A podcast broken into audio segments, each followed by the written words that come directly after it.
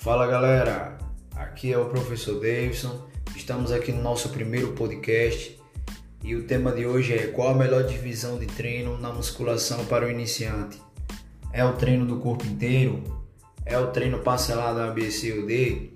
Segundo as recomendações do Colégio de Medicina, a melhor divisão de treino é aquela dividida no corpo inteiro, devido à questão do processo inflamatório e o dano causado pelo exercício na sessão de treinamento, o tempo de recuperação ser melhor comparado ao treino parcelado, treino A, B ou C ou D.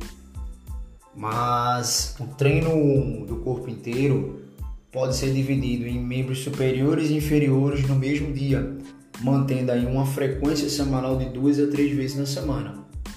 A média de exercícios entre 8 a 10 exercícios realizados na sessão de treino, com uma, duas ou três séries de 10 a 15 repetições, utilizando uma carga de 60 a 80% de um RM, com intervalos de recuperação entre as séries de 1 a 2 minutos.